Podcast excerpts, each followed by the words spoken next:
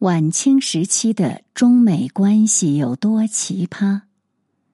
来源：雅致小号，撰文：陈清美。晚清政府是一个悲催的政府，悲催的其中一个原因便是要频繁的处理与世界各主要强国的外交关系。这一点在中国其他历史时期是从没有过的。最高峰时期。晚清政府要在家门口与十几个不请自来的国家打交道，每个国家都来者不善。比如傲慢又霸道的英国，一言不合就打你；比如一肚子坏水的俄国，一口一口蚕食你；就连昔日的小学生日本，也不断的羞辱你。完全可以想象。当时的清政府要多憋屈有多憋屈，要多郁闷有多郁闷。但有一个国家是唯一能让清政府心情略微舒畅一些的，这个国家就是美国。美国同样是侵略者，为什么他们会稍微好一些呢？一九零零年。美国同英国、法国、德国、俄国、日本、意大利、奥匈帝国一起组成八国联军，共同侵华。但有几件事，美国的表现让人刮目相看。一九零零年八月十四日，联军攻破北京城。十五日凌晨，在紫禁城一片哭声中，慈禧和光绪仓皇西逃。联军占领北京后，各自划片管理。美国的划片区域就是前门外大街以西地区。因各国管理风格、管理水平不同，各片区的百姓就有了直观的反应。时人北京市民众方士在《庚子记事》中记载道：“统约各国而论，以日本、美国为稍善。英国虽不甚凶横。”而所用印度之兵到处肆扰，俄法二国则又次之。德国暴虐搜劫，叫诸国尤为罪矣。凡在京之人，在德国界内居住者，莫不吐舌摇头，可见比别国残酷也。那就是相比之下，美国的治理更好。都说群众的眼睛是雪亮的。北京群众更是不一般。据清末官员高瞻在日记中记载，一九零一年二月，美国界内的百姓听闻美辖区或将并入德国界内，竟然有一二百人共同前往美国军官办公地，争相挽留美国人。百姓普遍担心美军走后，治安会发生恶化。据杨典诰的《庚子大事记》记载，美界绅民已归美国暂管以来，地方安密，刁斗不闻，于是制造万名旗伞、匾额等，吹锣打鼓，送至美提督暨兵官等四份，以致感名。八国联军本是异族侵略者，作为中国人，居然留恋殖民统治者，这让很多人费解。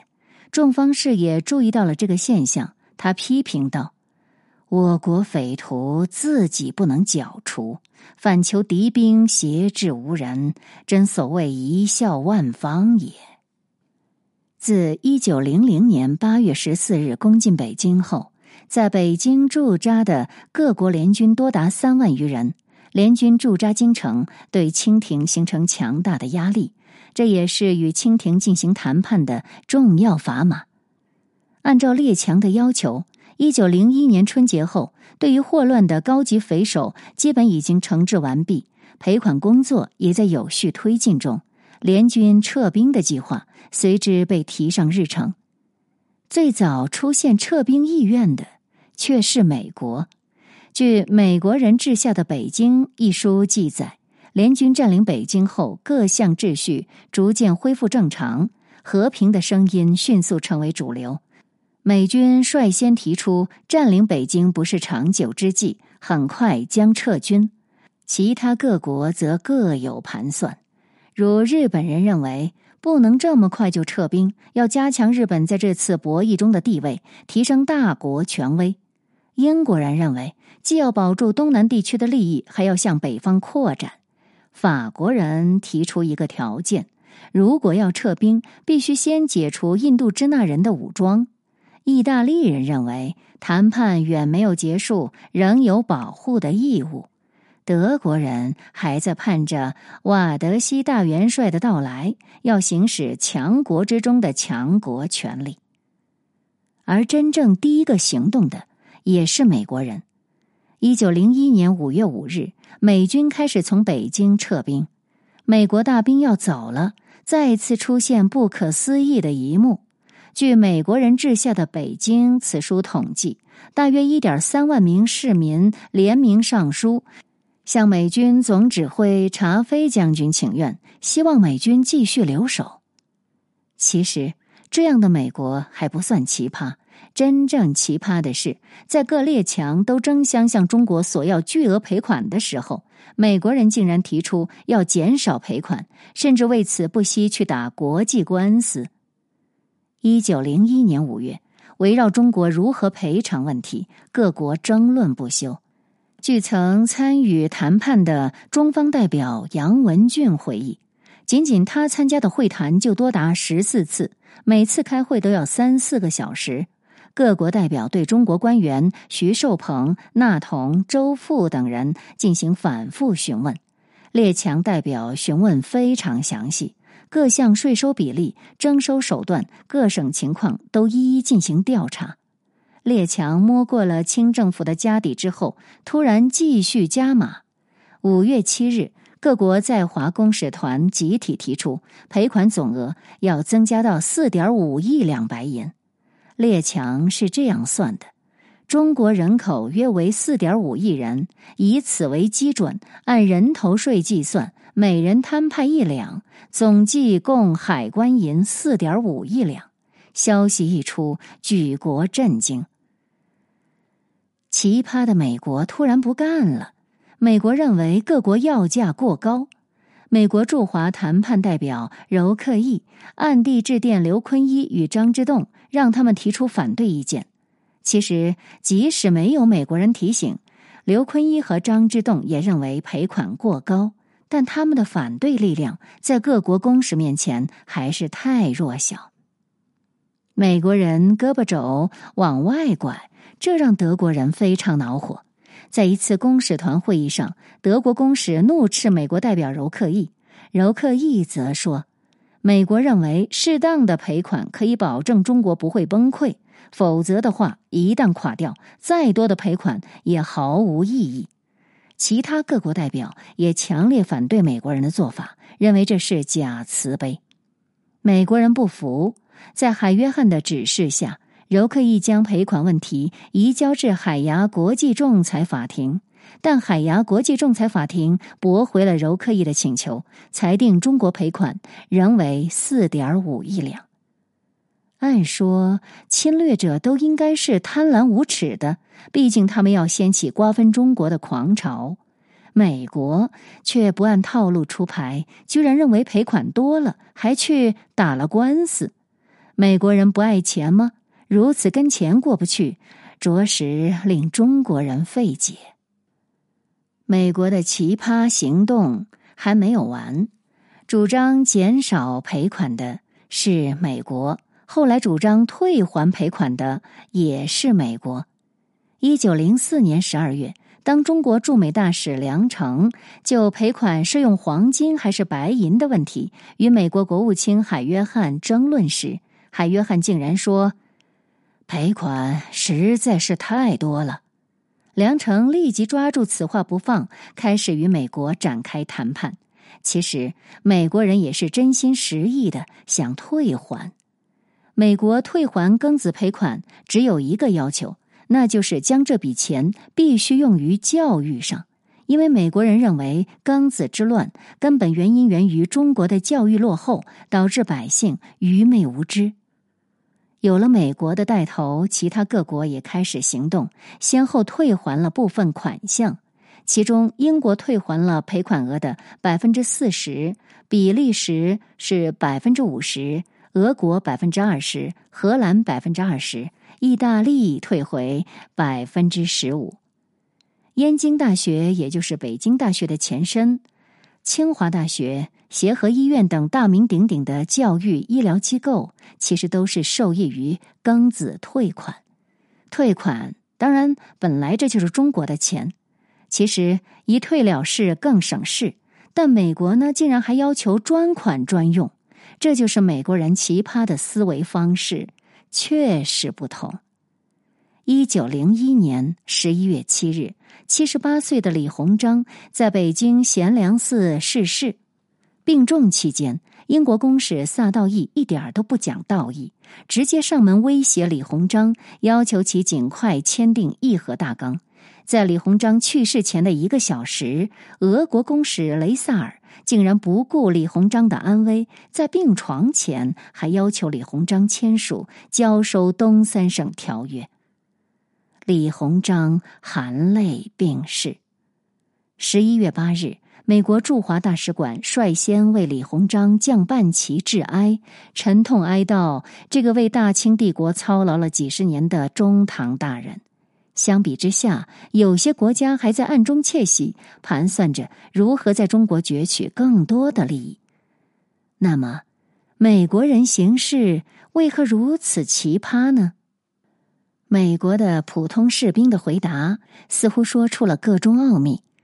在八国联军之间存在着各种鄙视，一致被嘲笑的，则是美国人。据八国联军侵华战争回忆录记载。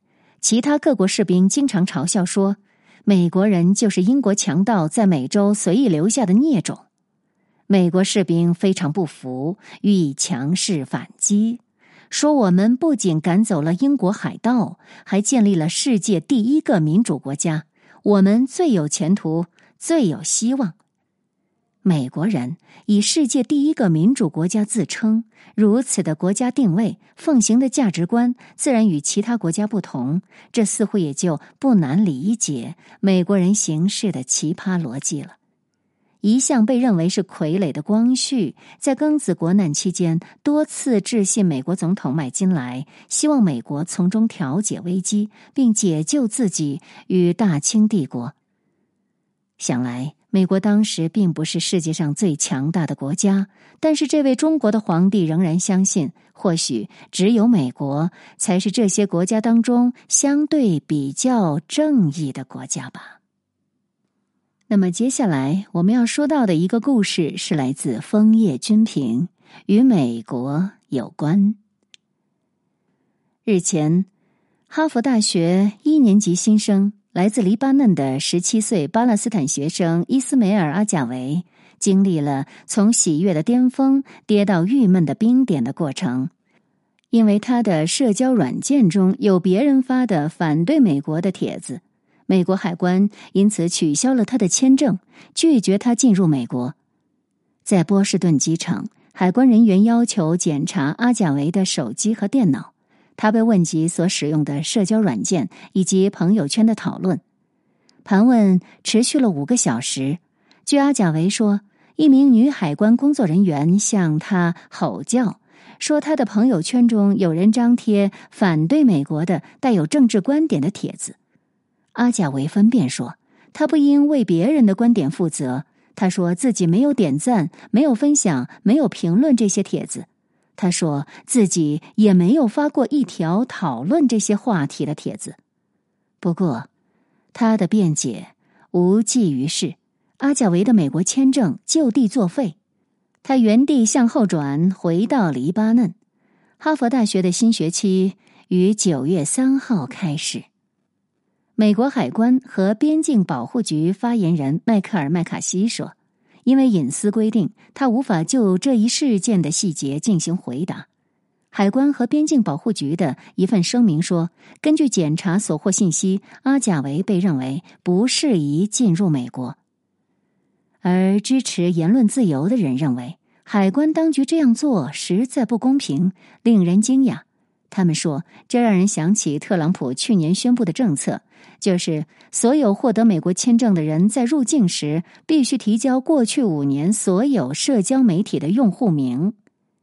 教育个人权利基金会主任萨拉麦克拉夫林说：“最近有无数的投诉，指责美国海关根据个人观点拒绝当事人入境的事儿。”萨摩洛佩兹说：“因为朋友圈中有人批评美国，就把无辜人拒绝入境，这表明对言论自由的侵害已经到了令人震惊的程度。”还有人认为，这个事件再次说明，目前给当局以安全为由搜罗个人信息的授权或说权利太宽泛、太自由了。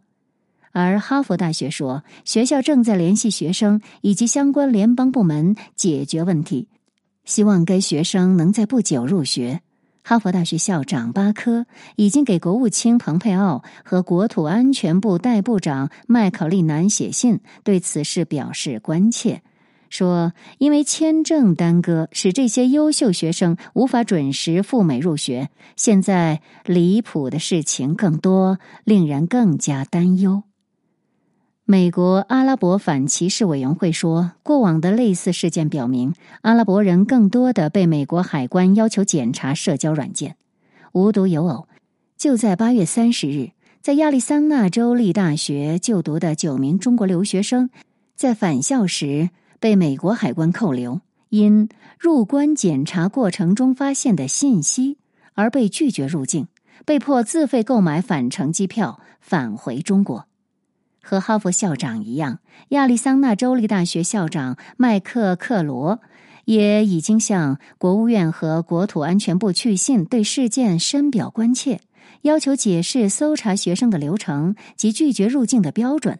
他认为此事与之前哈佛新生被拒入境有相似之处。据媒体报道，这些学生在机场入关时被检查了随身携带的电子设备。有报道说，海关人员疑似从学生的电子设备中发现他们雇人代写作业的证据，违反了 F 一学生签证的规定，因此被拒绝入境。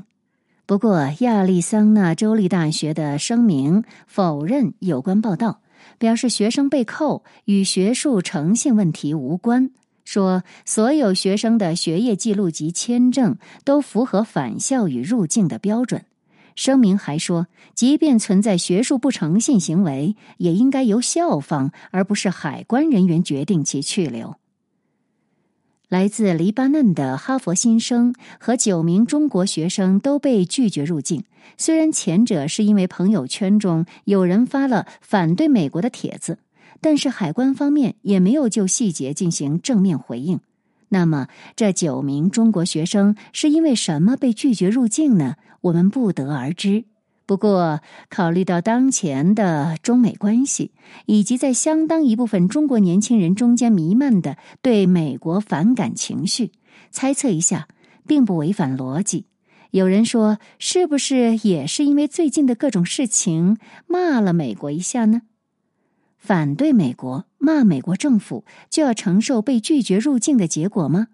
媒体报道说，这九名中国学生要自己买票返回中国，那不能够让美国海关送张回程票吗？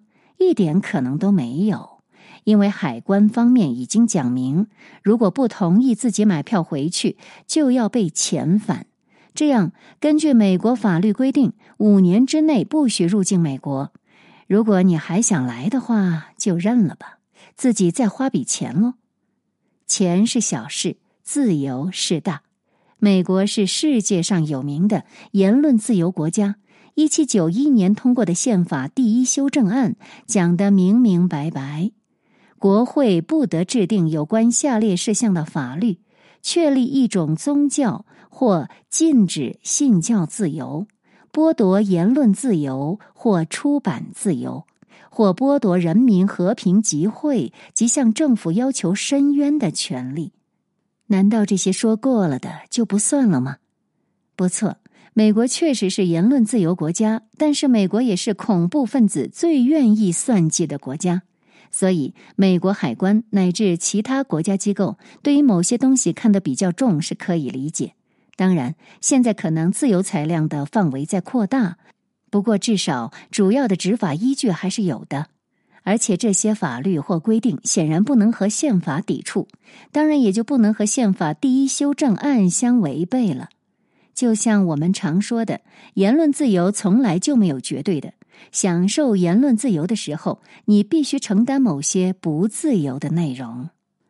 那么，这是不是说哈佛新生和九名中国留学生就有问题，甚至是在一些观点上的问题，乃至于得出美国海关随意执法，就因为别人说了反对美国或者骂美国政府的话，就不让人家入学或重返校园呢？这个也不好绝对来说，但是至少有一点可以肯定。在特朗普上台后，美国执法部门对非法移民留学生已经有点不客气了。你不能一边骂美国，一边到美国读最好的大学。这不是美国海关官员的话，而是我这个旁观者心里的嘀咕，一点根据没有吗？你说谁当家，谁说了算也好；你说上行下效也罢，总之，特朗普是有点不耐烦了。但是他声明，这都是为了美国好，因为以前的规定太随意，美国太好说话了。就在七月中旬，在四位民主党女国会议员公开批评特朗普的歧视性言论之后，特朗普非但没有道歉，还理直气壮的捍卫自己的发言。他说：“如果你对美国不满意，如果你无时无刻都在抱怨，你可以马上离开。”现场记者进一步追问他会否担心被批评种族歧视。他说：“我不担心，因为很多人想的跟我一样。”补充一下，有很多人喜欢特朗普。对国会议员都能说出这样的话。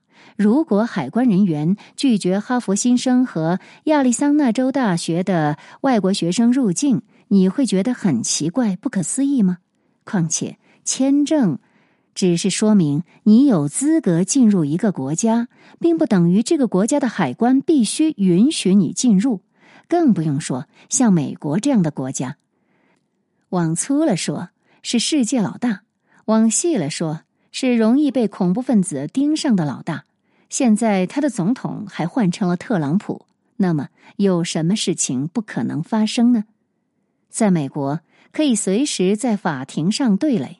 去年十一月，在白宫记者会上，CNN 记者阿克斯塔因为美国政府妖魔化一批准备从墨西哥进入美国的中美洲移民而当了麦霸，与特朗普进行了长时间的争执，最后被吊销了白宫记者证。可是阿克斯塔不服，在 CNN 的支持之下呢，与白宫打官司。最后，联邦法官下令白宫恢复了阿克斯塔的白宫记者证，称此前白宫的做法侵犯了宪法赋予记者的新闻自由。而那位哈佛新生阿贾维，据说也聘请了律师，不知道他下一步会做什么。而那九名被拒绝入境的中国留学生，海关及边境保护局在声明中说，这些中国学生并未被遣返，他们只是没有满足入境条件，可以重新申请签证。对这两件事情，不同的人有不同的解读。有人认为，坦白讲，到别人国家，人家拒绝你是不需要理由的，这就是主权。就像不给你发放留学或移民签证一样，根本不需要提供特别的理由。当然，也有人说，你美国使馆既然发放了签证，美国海关却拒绝了，总得给个明明白白的理由吧？笼统一说就把事儿办了，难道是美国人的风格吗？当然，也能听到什么“我们中国人是有骨气的”这样的言论，比如为什么要去美国留学？怎么对国内的大学这么没有信心吗？这不是给中国人丢人现眼吗？应该拒绝出国留学吗？这后一种说法呢，听着挺解气的，但终归是气话。从大方向说，这不符合国家的改革开放政策。文化和教育领域的交流是对外开放的重要内容。另外，从老百姓角度说，你做不到，没钱的时候还想挤破头去国外留学。现在手里有俩钱了，还能把到手的赴美留学机会放弃？这样义愤填膺的呼吁，人民群众绝不答应。